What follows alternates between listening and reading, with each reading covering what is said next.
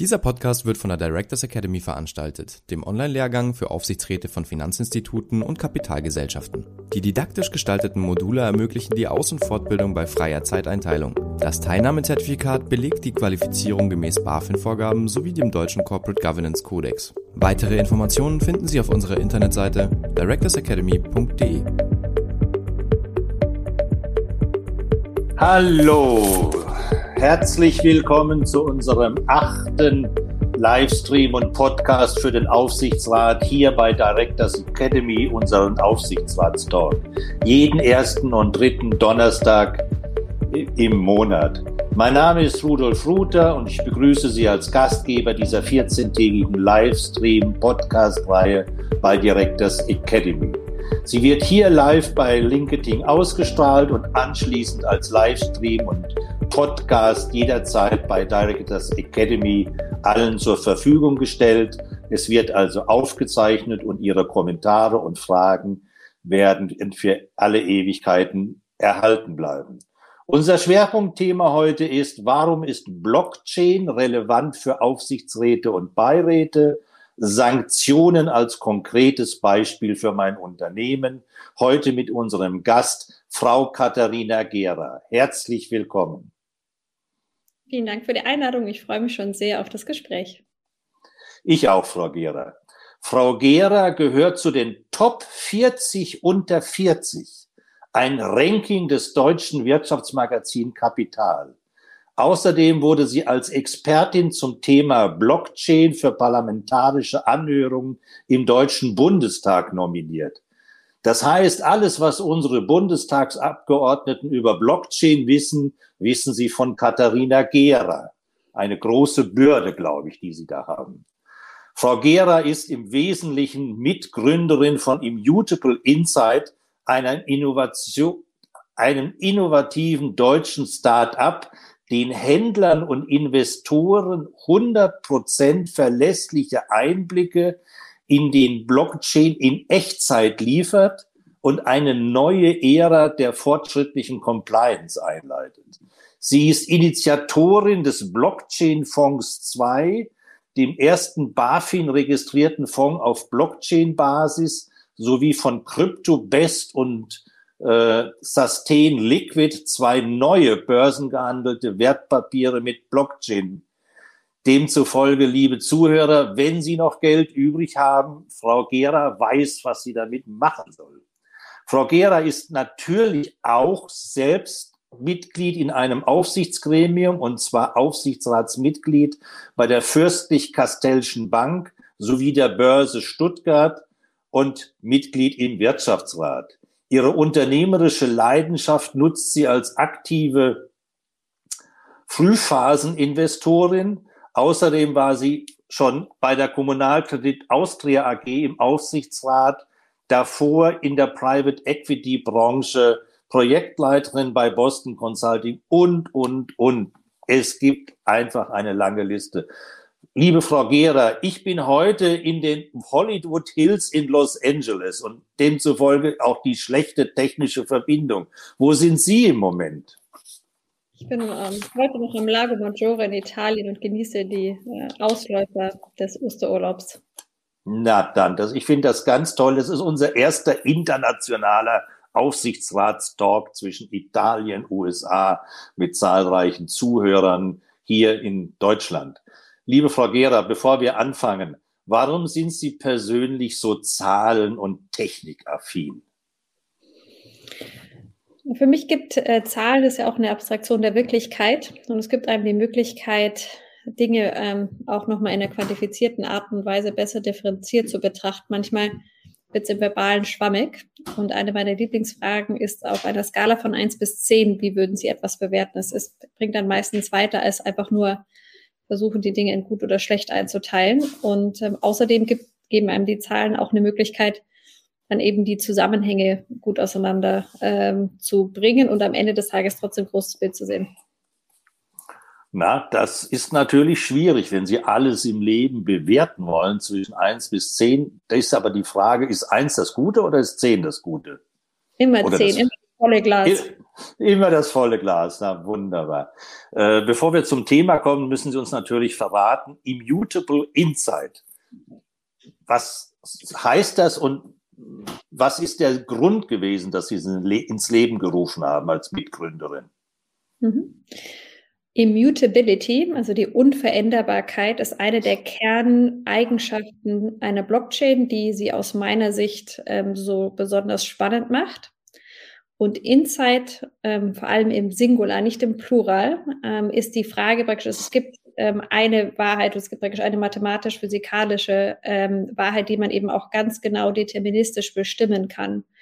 Und diese Unveränderbarkeit, die die Blockchain äh, bringt, die bringt einen auch dazu, eindeutigere Aussagen treffen zu können, eindeutiger als wir das heute können.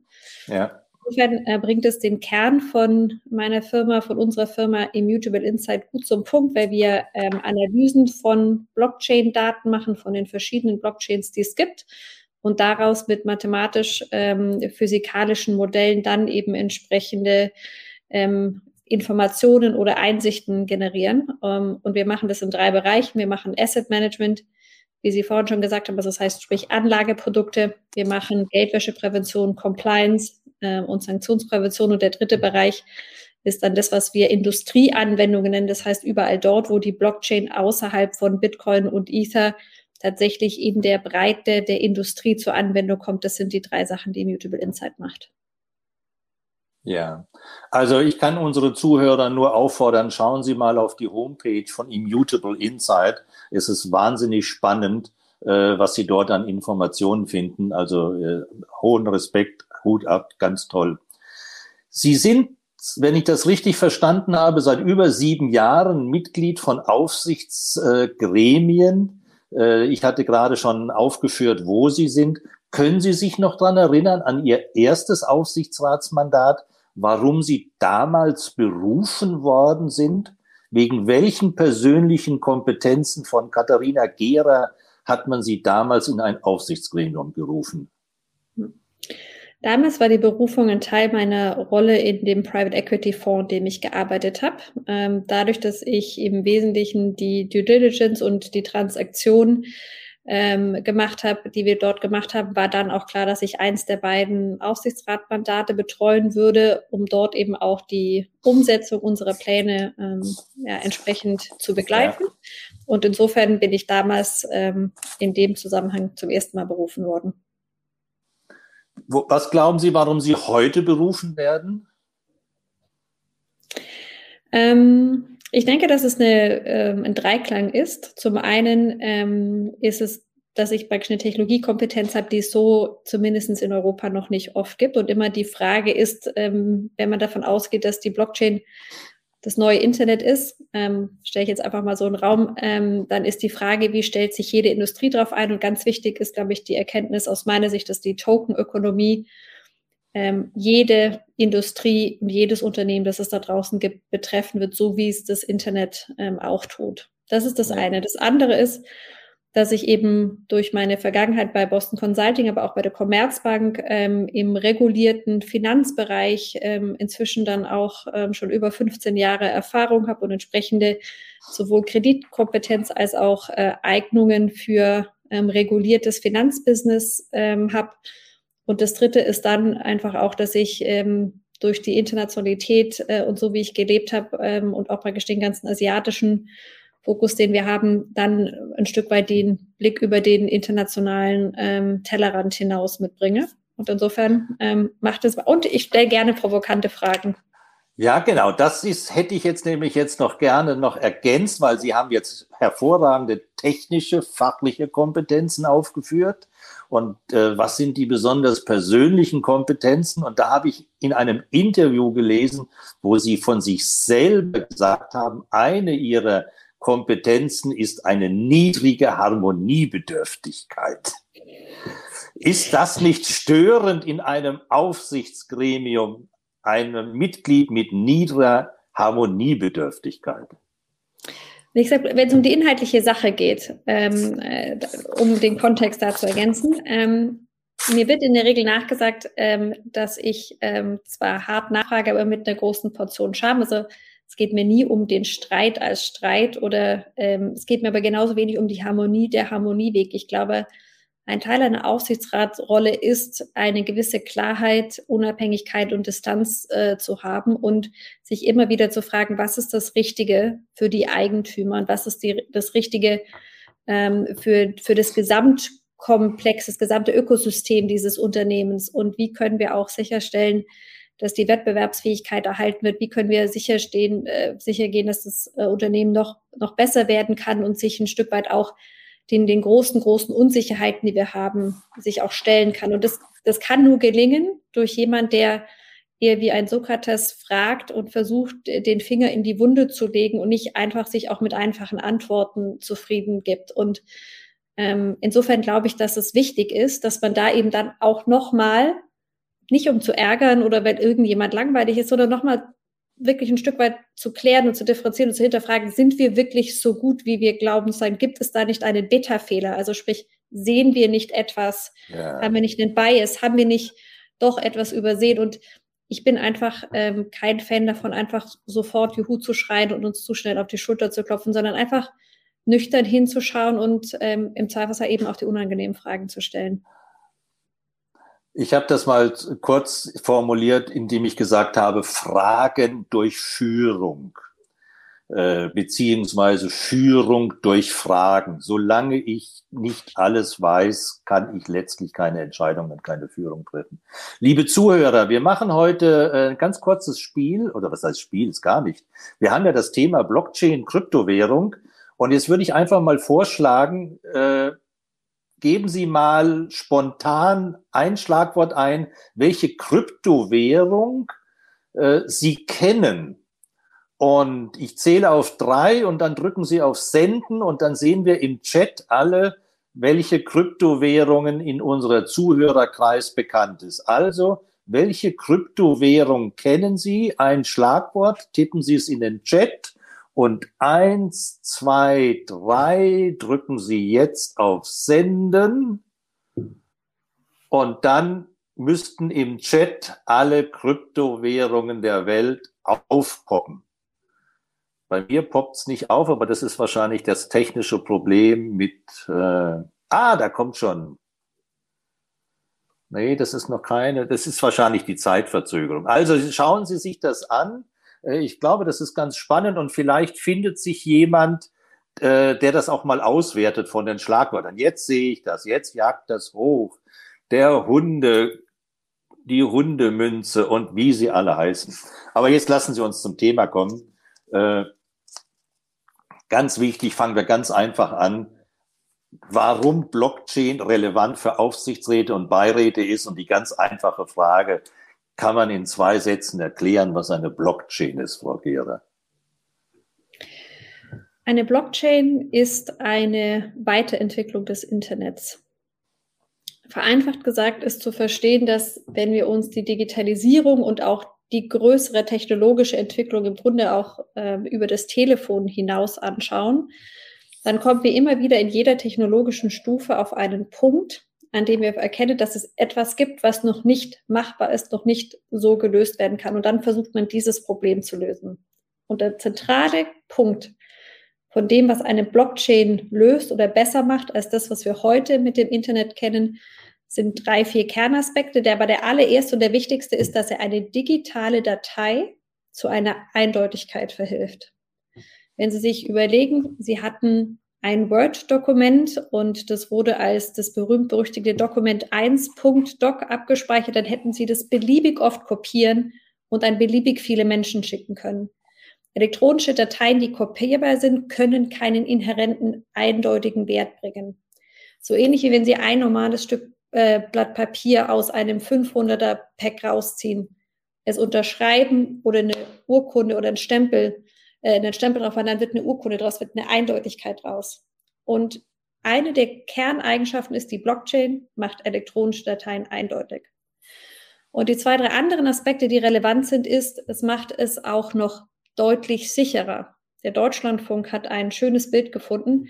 Eine ähm, Datei, die auf einem zentralen Server heute gespeichert ist, im Vergleich zu einem dezentralen Abspeichern, wie wir es auf der Blockchain haben, ist um die Größe eines Sandkorn am Strand zur Größe und Umfang des Erdballs sichere. Das heißt, wenn in Ihrem Unternehmen heute das Thema Cybersecurity auf der Agenda steht, dann müsste im gleichen Atemzug auch die Frage gestellt werden, was könnten wir denn schon bei der Speicherung machen, ähm, dass es sicherer macht? Und das ist das zweite große ähm, Schwert der ähm, äh, oder Vorteil sozusagen der Blockchain. Und das dritte ist, dass Maschinen mit Maschinen direkt rechtssichere Produktivitäts- und damit auch wertschaffende Transaktionen durchführen können. Das geht eben auch nur dann, wenn eine Maschine eine eindeutige Identität haben kann. Und mit dem Thema Eindeutigkeit, ähm, Sicherheit und Produktivitätsgewinn, aus meiner Sicht haben wir die drei großen Vorteile der Blockchain genannt im Vergleich zum heutigen Internet. Ja. Was natürlich jetzt mehr als zwei Sätze sind äh, und alles, was über zwei Sätze geht, ist immer schwierig für Aufsichtsräte. Äh, warum sollten sich Aufsichtsräte mit dieser Technologie beschäftigen äh, und vor allen Dingen sie verstehen, äh, damit sie erkennen, wo sie denn in ihrem Business Case, in ihrem Unternehmen eventuell anzuwenden oder einzusetzen sind? Mhm. Die Blockchain ermöglicht die Tokenökonomie. Die Tokenökonomie wird aus ähm, heutiger Sicht das, was wir als Plattformökonomie kennen mit Google und mit Amazon, aus meiner Sicht die nächste Stufe sein, wie das Wirtschaften sich verändern wird. Und diese Art von Tokenökonomie ähm, ist der Prozess äh, oder dem geht der Prozess voraus der Tokenisierung. Und wie oft Sie heute schon Digitalisierung gehört haben als Aufsichtsräte, ist nur der Auftakt zu dem, was über die Tokenisierung zur Tokenökonomie findet. Und es wird keinen einzigen Bereich geben, der davon nicht ergriffen wird. Und wir werden mehr Tokens nutzen als heute E-Mail. Und es gibt auch keine Industrie außerhalb des Finanzwesens, nicht im Medizinbereich, nicht im Logistikbereich, nicht in der produzierenden Industrie, nicht im Automobilbereich, Nirgends werden sie um das Thema Tokenisierung rumkommen. Und das Wichtige aus meiner Sicht ist zu verstehen, wir haben bei der Digitalisierung in den letzten 15 bis 20 Jahren gelernt, dass wir tendenziell fast immer zu spät waren. Und wir haben tendenziell immer zu lang gefragt, kommt es, kommt es, kommt es oder geht es doch an mir vorbei?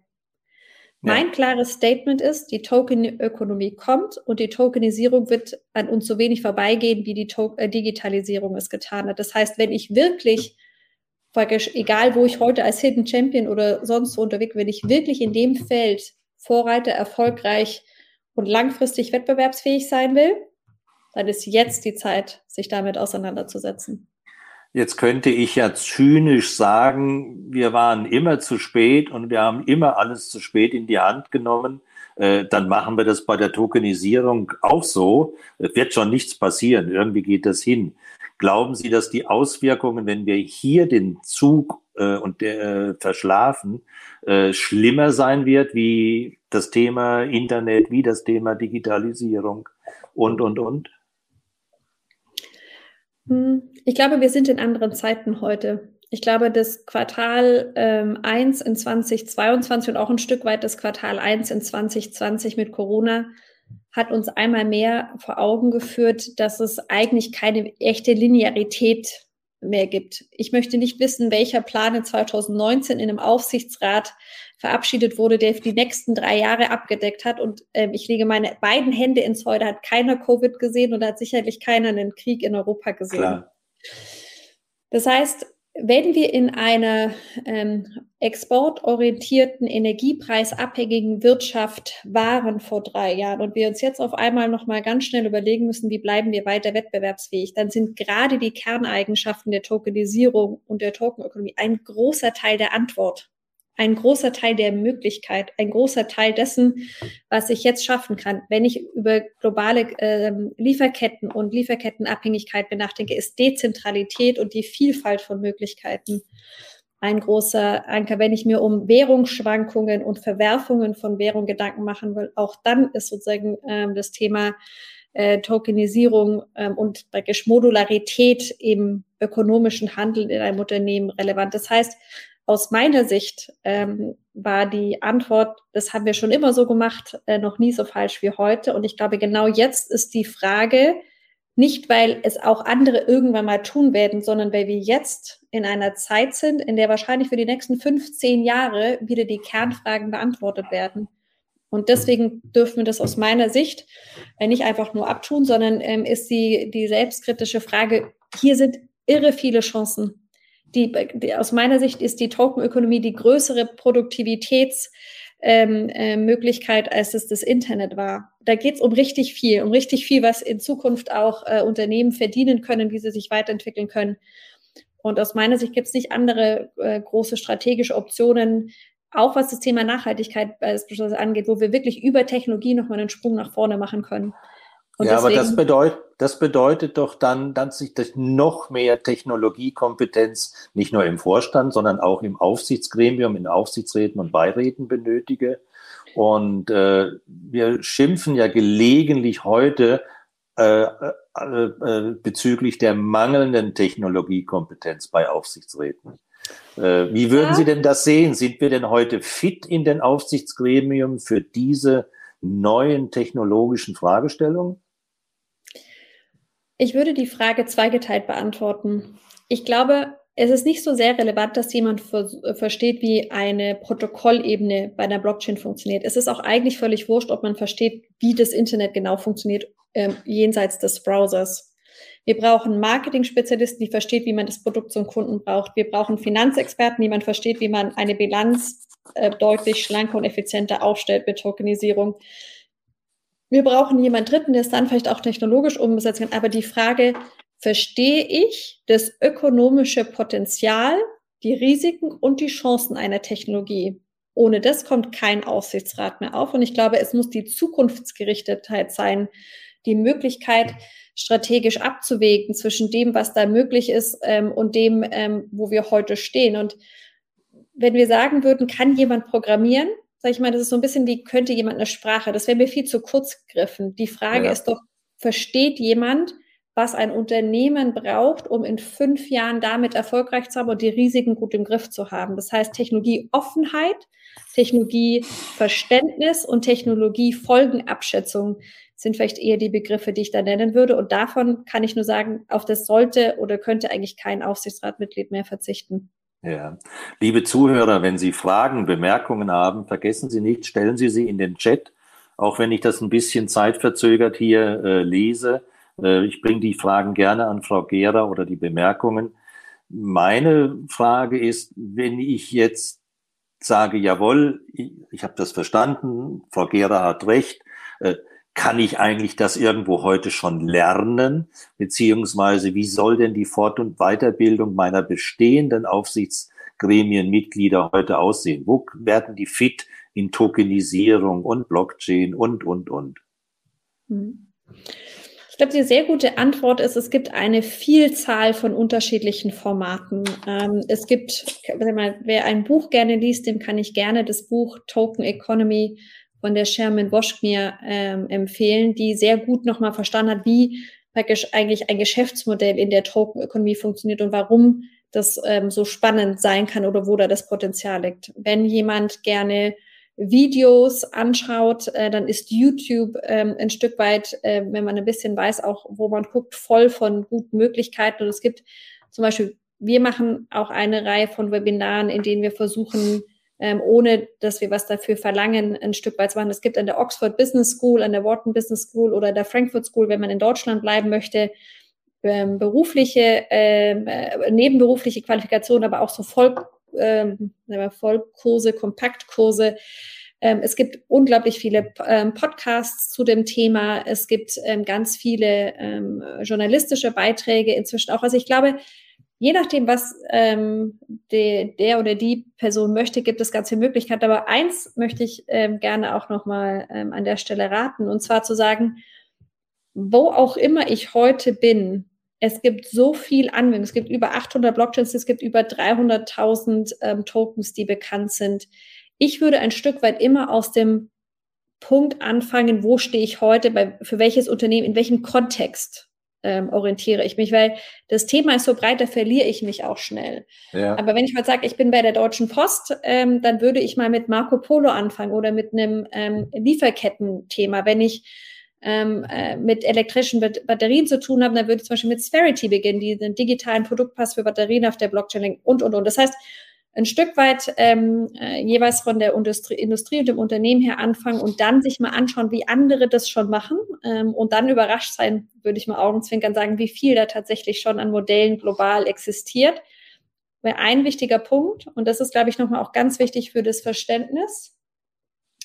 Es gab aus meiner Sicht ähm, eigentlich davor noch nie so einen global vergleichbaren Wettbewerb.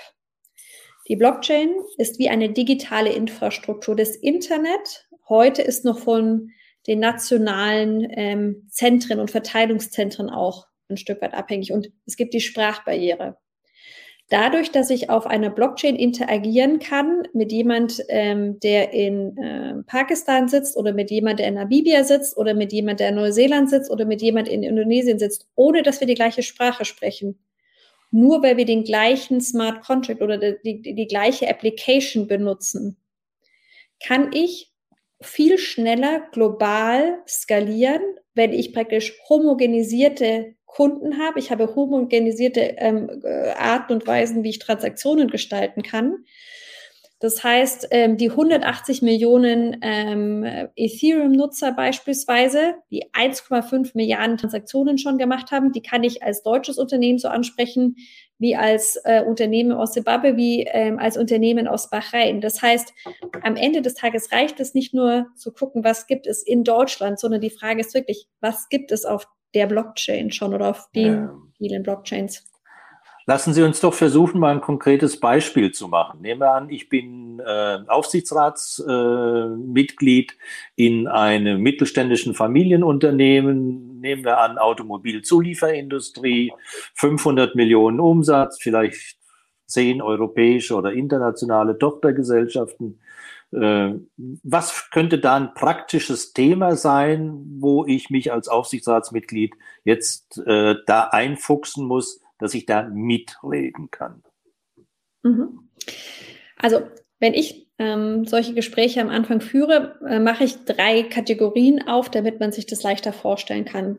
Die erste Frage ist, ich möchte mal ähm, die Kategorie den ersten großen C ins Wasser machen. Ich möchte mal was mit Blockchain machen gibt es eine Anwendung, ähm, die wir ähm, gerne äh, äh, zu Unternehmen bringen, ist zum Beispiel ähm, NDAs, also Non-Disclosure Agreements, auf die Blockchain zu bringen.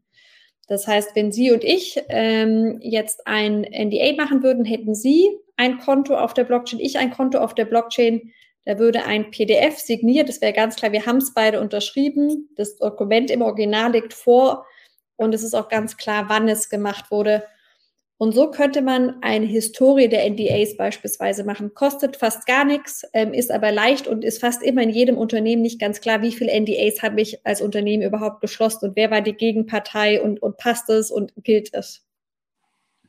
Das ist praktisch die wirklich einfachste Form. Das ist so ähnlich wie würde ich ein ausgedrucktes Papierformular nehmen und ein Adobe PDF am Bildschirm ausfüllbares Formular zu machen. Der allererste Schritt kostet nicht viel, geht schnell, einfach. Der nächste Schritt ist die Frage, kann ich in meinem Unternehmen tatsächlich in meiner Holding schon echte ökonomische Vorteile erzielen?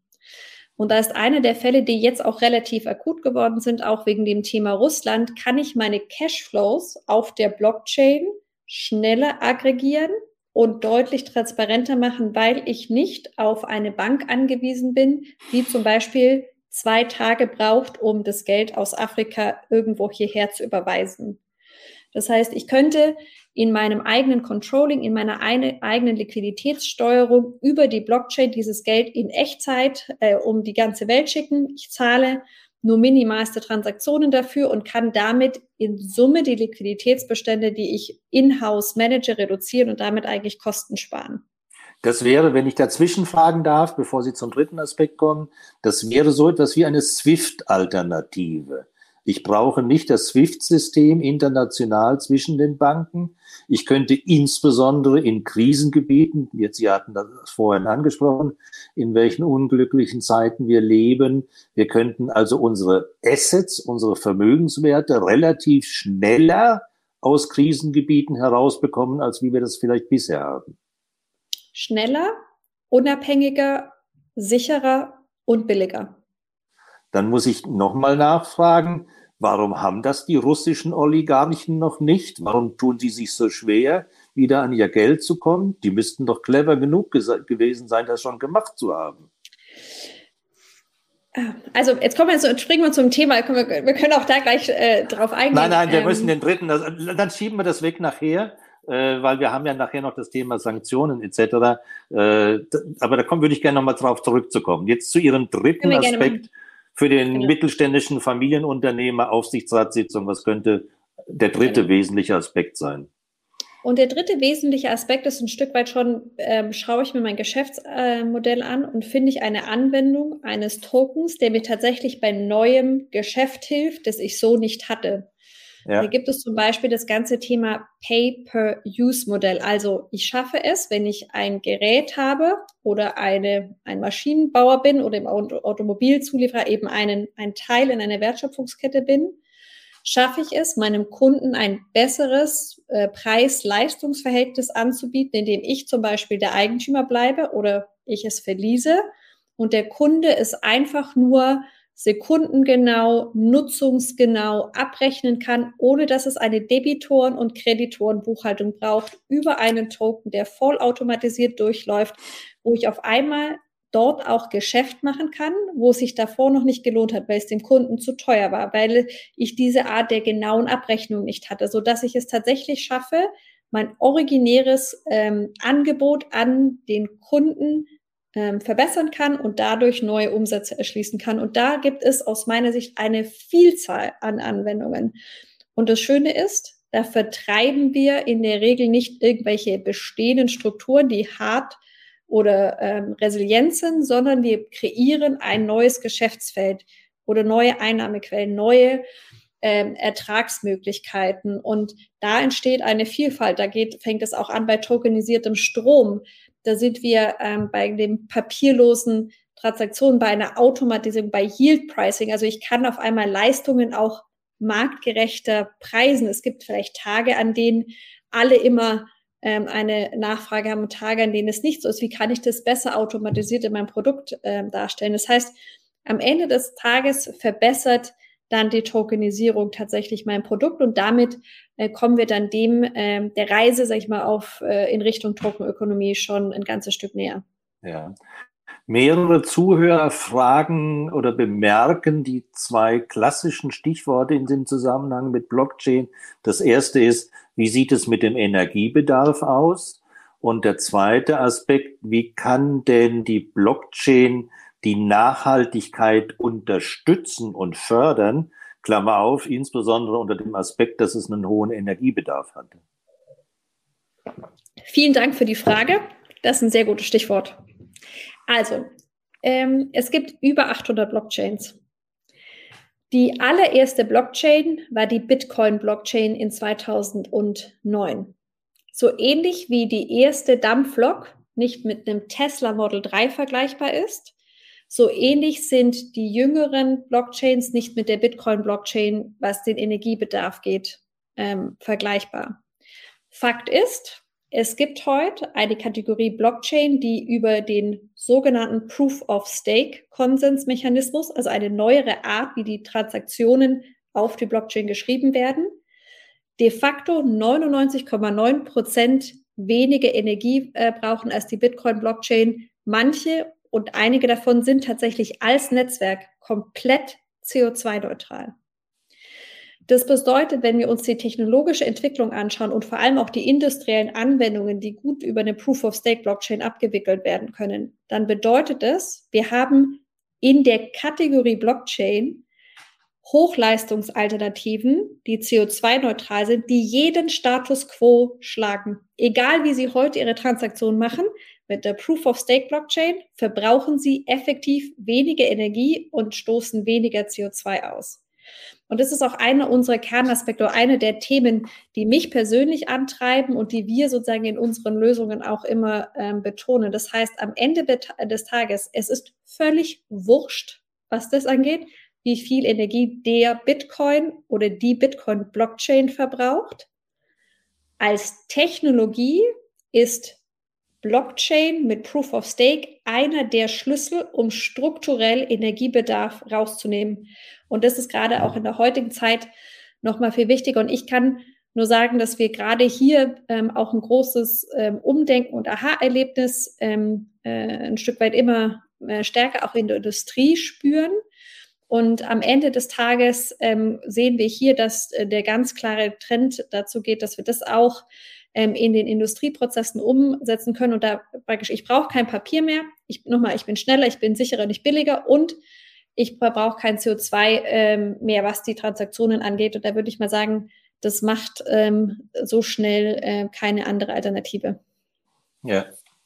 Kommen wir nochmal zurück zu den Familienunternehmen. Ich hatte äh, gelesen, das steht ja bei Ihnen, äh, glaube ich, auf der Homepage oder sonst irgendwo im Internet, dass der Sohn von Dietmar Hopp und andere Familienunternehmer sich bei Ihnen als Gesellschafter beteiligt haben an Ihrer Gesellschaft. Äh, ist das jetzt Zufall oder wie würden Sie es allgemein formuliert beantworten?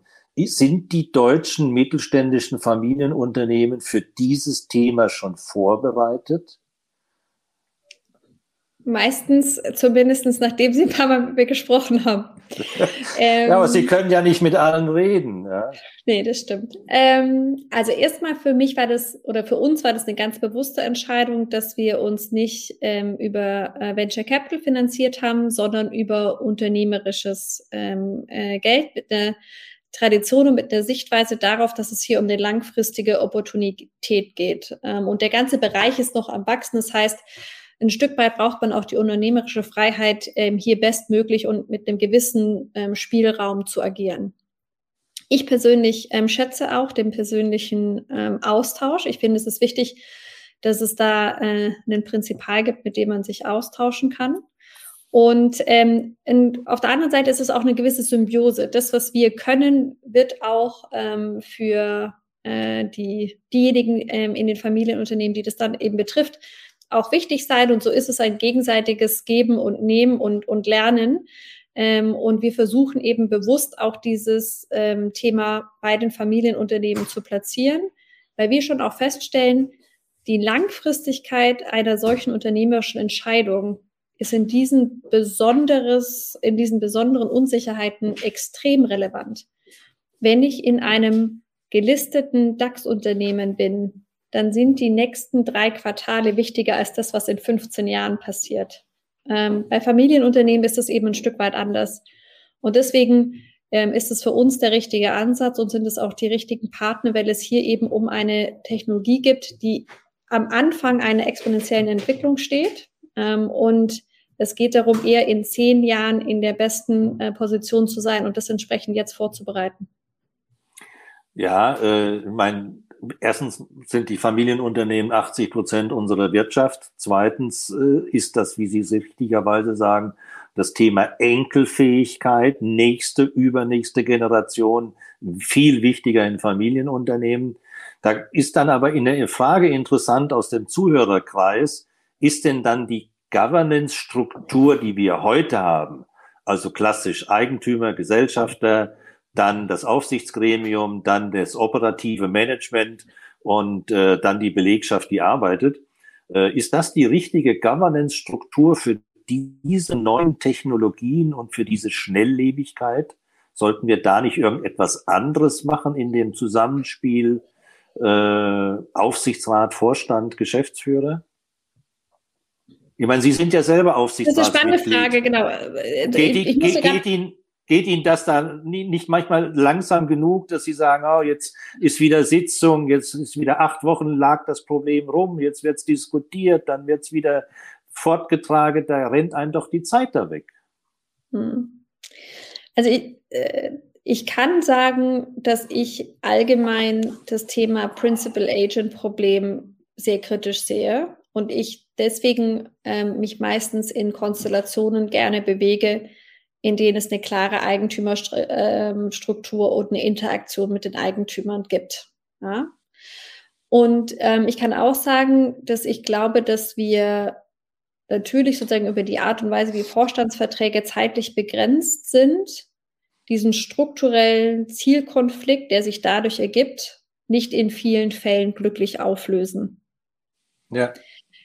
insgesamt ähm, ist dann aber auch nochmal spannend zu sagen, wie würde es denn anders gehen? Und ich glaube, das ist ja meistens die dann spannendere Frage. Ähm, in der ganzen dezentralen Welt gibt es sowas wie Decentralized Autonomous Organizations oder kurz DAO, DAO. Und die äh, versuchen, die Vorteile, die eine Blockchain hat, dann entsprechend auch auf Organisationsformen ähm, zu übertragen.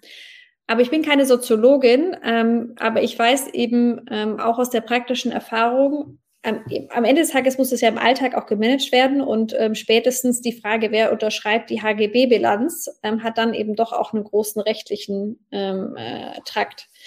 Insofern spannende Frage. Ich will mir gar nicht anmaßen, die ähm, final zu beantworten, aber sicherlich ist, dass wir in der Wettbewerbsfähigkeit, in der Maschinen zu Maschinen auch Produktivität generieren können uns immer gut fragen müssen, ist die Governance noch die richtige? Und insofern ist es die richtige Frage, auf die ich nur keine abschließende Antwort habe.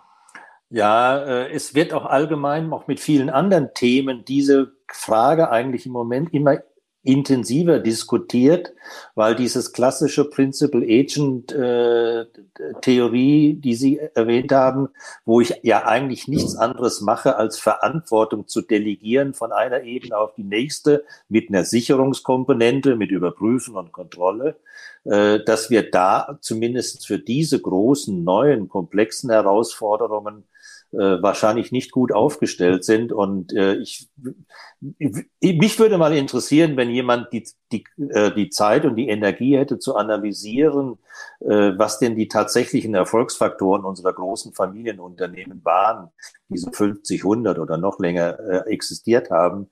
Ich glaube, dass da wenig rauskommt, dass es an der Governance-Struktur lag, sondern an anderen Komponenten, an die wir uns vielleicht wieder erinnern müssen. Aber jetzt ja, lassen Sie uns ans. Genau. Ja, Entschuldigung. Ja? Wenn ich noch ergänzen darf, äh, wir haben ja eigentlich auch gesagt, dass ich das gerne immer mal auch in, in Zahlen ähm, ausdrücke. Aber es gibt ähm, zumindest einen Indikator, der ganz spannend ist. Ähm, ich habe ja eigentlich gesagt, wir haben drei Geschäftsbereiche. Einer davon ist das, was wir Industrieanwendungen nennen. Ja. Ähm, ich weiß, dass unsere Conversion Rate, also die Frage, ob wir zwischen einem Vorgespräch und Angebot dann tatsächlich auch einen Kunden gewinnen, bei Familienunternehmen ähm, 90 Prozent ist. Und meistens dann, wenn wir mit den Prinzipalen gesprochen haben, die das auch wirklich, wie Sie es vorhin gesagt haben, Enkelfähigkeit oder Langfristigkeit sehen, dass wir dann eigentlich immer ähm, zum Zug kommen und wir das in gelisteten ähm, AGs mit sag ich mal, angestellten Managern ähm, deutlich weniger tun. Das heißt, am Ende des Tages ist das zumindest eine Zahl ähm, oder eine Größenordnung, die, glaube ich, auch ähm, ein Stück weit zeigt, äh, wie offen manche angestellte Manager würde jetzt sagen, wie viel Zeit man auch für solche Themen hat. Aber das ist vielleicht nur eine Indikation. Ja, nee, aber es ist eine sehr interessante äh, Indikation. Äh, ich kenne das aus dem Begriff Hit Ratio. Ich äh, bin ja nun auch vier Jahrzehnte im Dienstleistungsgeschäft gewesen, aber das ist ein sehr guter Indikator. Lassen Sie uns mal zu dem Thema kommen, was wir vorhin verschoben haben. Das offiziell steht unter der Überschrift auch unserer zweiten Thematik von heute. Sie haben mit Ihrem Unternehmen und Ihrem Team eine, ich muss nachschauen, Sanktion-Umgehungsschnelltest entwickelt. Da weiß ich gar nicht, ob sich das positiv oder negativ anhört. Was ist ein Sanktion-Umgehungsschnelltest? Also am 22. Februar diesen Jahres, als vor jetzt knapp zwei Monaten auf einmal die Sanktionen doch deutlich und maßgeblich ausgeweitet wurden, war ein paar Tage später ähm, ja schon die heftige Diskussion im äh, Brand, wie wie relevant eine, eine SWIFT-Abkopplung überhaupt noch ist, gegeben, dass wir jetzt eine dezentrale Technologie haben, mit der man weltweit auch Wert verschieben kann.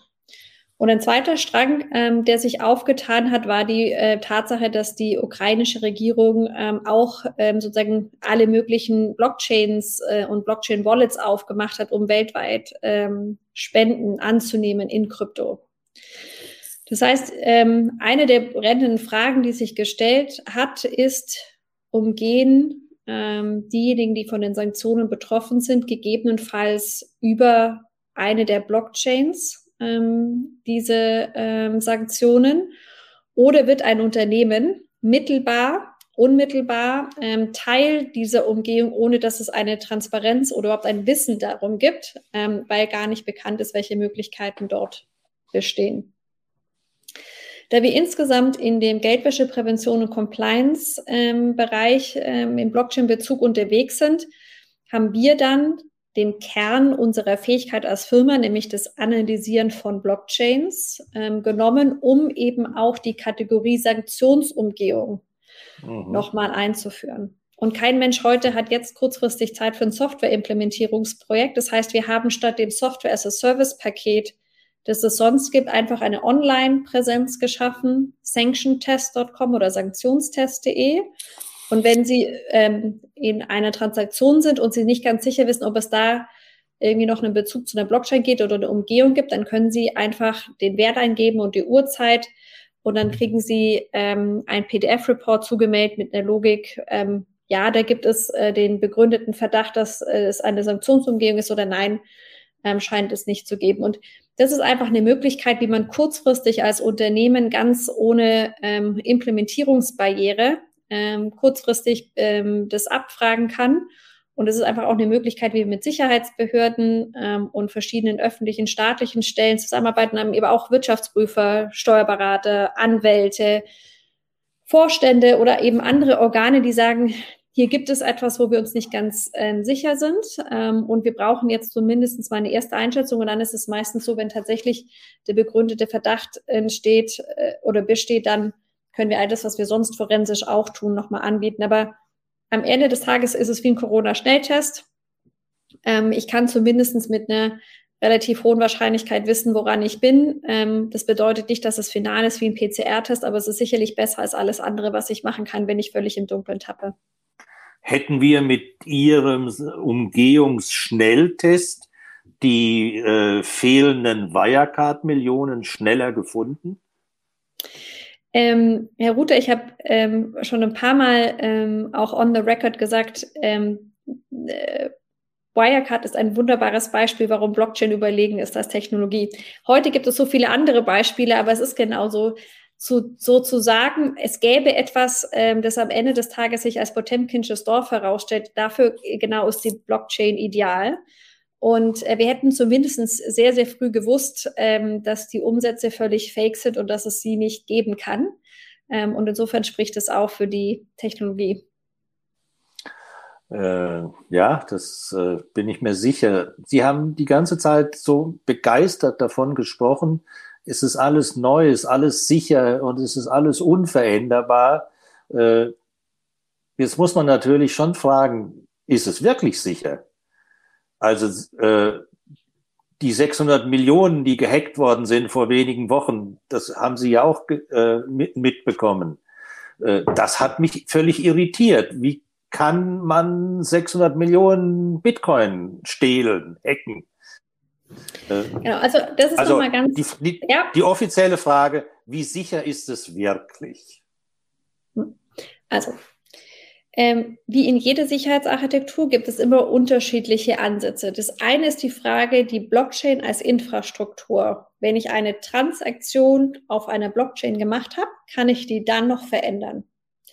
Da ist die Antwort, die man sich als Deutscher besonders gut merken kann, auf Basis eines ähm, eines Prinzips, das sich der Merkle Tree nennt, ja, ist es, außer ich kontrolliere mehr als 50 Prozent der Blockchain, was mathematisch eben sehr unwahrscheinlich ist, de facto unmöglich und hat, ist bisher bis heute noch nie gelungen, zum Beispiel die Bitcoin-Blockchain zu hacken. Okay? Ja. Es gibt aber die andere Seite. Ähm, und das ist die Frage, jede, jedes Konto hat einen öffentlichen Schlüssel, das ist so ein bisschen wie das IBAN, und hat einen PIN, hat einen Zugang, wie ich zu diesem Konto komme. Und das Einfallstor für die Fälle, die Sie in den Medien hören, ist die Frage, wie sichere ich den PIN, zu dem ich an das Geld in dem Konto habe. Das hat mit der Sicherheit der Blockchain nichts zu tun. Ist am Ende so ein bisschen wie der IT-Admin, der eben das Superpasswort hat. Und hat der ein menschliches äh, Fehlversagen oder eine betrügerische Absicht? Oder wie ist das? Das heißt, das Sichern des privaten Schlüssels ist die Kernfrage in der Sicherheitsarchitektur, wenn es um die Anwendung von einer Blockchain geht. So. Und insofern ähm, sind das dann immer die, die Fragen, die hier relevant sind. Und ähm, es gibt eben, wenn ich zum Beispiel eine zentrale Kryptobörse, wie jetzt zum Beispiel Binance oder so nutze, dann agiere ich ja auf deren, in deren Konto. Nicht direkt mit der Blockchain, sondern ich tausche sozusagen auf diese Benutzeroberfläche von Binance. Mhm. Und wenn dort mit dem Login was schief geht und dort mit dem Passwort was schief geht, dann kann das gehackt werden, ein Stück weit wie es ein Google-Mail-Passwort gehackt werden könnte. Aber wenn ich außerhalb des Angebots eines Dritten bin, ich in sozusagen meiner Privatsphäre bin, ich in meinem Konto mit meinem Schlüssel, zu dem kein Dritter Zugang hat, dann ist die volle Sicherheit gewährleistet. Es obliegt dann nur mir und meiner Verantwortung, eben die Sicherheit meines privaten Schlüssels zu machen. Es gibt einen ganz einfachen Satz, den man sich gut merken kann. My keys, my coins. No keys, no coins. Ja, und dann muss ich, äh, wenn ich nur ein Key habe, das kann ich mir merken, aber ich glaube, ich habe mal vor drei Jahren alle meine Passwörter aufgeschrieben und es waren über 120. Äh, und äh, irgendwo macht man dann den Schmierzettel, schreibt den Key auf und der ist dann weg. Bringt mich aber zu einem anderen Thema. Ja, ja und eins auch das Gute ist, dass Deutschland bei einer Regulierung tatsächlich globaler Vorreiter war. Es gibt hier in Deutschland die ähm, BaFin Krypto-Verwahrlizenz. Das heißt, dann gibt es ähm, Institute, die darauf geprüft worden sind, dass sie eben genau das können, nämlich den privaten Schlüssel entsprechend für Dritte verwahren. Und dann kann man das als Dienstleistung einkaufen unter der zumindest äh, unter dem Ordnungsrahmen und der ähm, regulierten Überwachung der BaFin. Und somit kann man hier ähm, ja, äh, einen regulierten Dienst in Anspruch nehmen, wenn man das möchte. Das ist dann wie eins Passwort, wo ich dann meine 120 Passwörter dann irgendwo zentral wegsperre und hoffe, äh, dass die nicht gehackt werden. Lassen Sie uns mal eine Frage, die natürlich den, von den Zuhörern mehrmals auch gestellt wurde, wir haben den DAX äh, ungefähr bei 1400 im Moment. Alle sind sie nervös, ob er noch drastisch weiter nach unten geht. Wir lesen, der Bitcoin ist gewaltig unter Druck. Würden Sie heute jemandem empfehlen, in Kryptowährungen zu investieren oder erst noch abzuwarten, bis er noch weiter unten ist und dann einzusteigen? Ähm, Es ist immer eine Frage des Zeitpunkts und der Langfristigkeit. Ähm, Kryptowährungen sind, was das angeht, nicht anders als ähm, alle anderen Investments. There is no right timing. Ähm, und am Ende des Tages muss ich mich fragen, was will ich mit diesem Investment? Ja?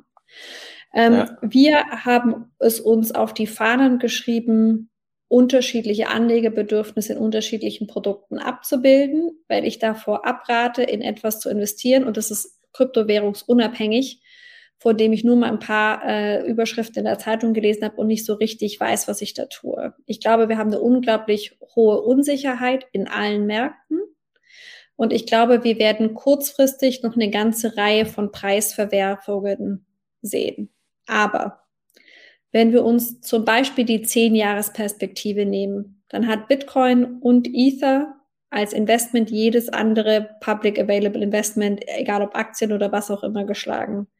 Wenn wir uns anschauen, wie viele Transaktionen wir heute sehen auf den Blockchains, wie viel Nutzer die Blockchain-Welt dazu gewinnt.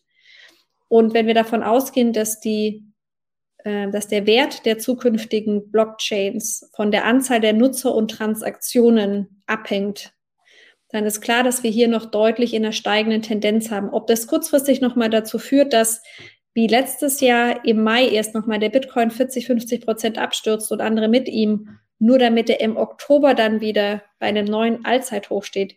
Diese Art von Volatilität ist im Kryptobereich ein Stück weit normal. Ich kann sie mir ein Stück weit rausnehmen, indem ich in aktiv gemanagte Produkte gehe oder ich sage, ich halte die aus dann gehe ich kurzfristig rein.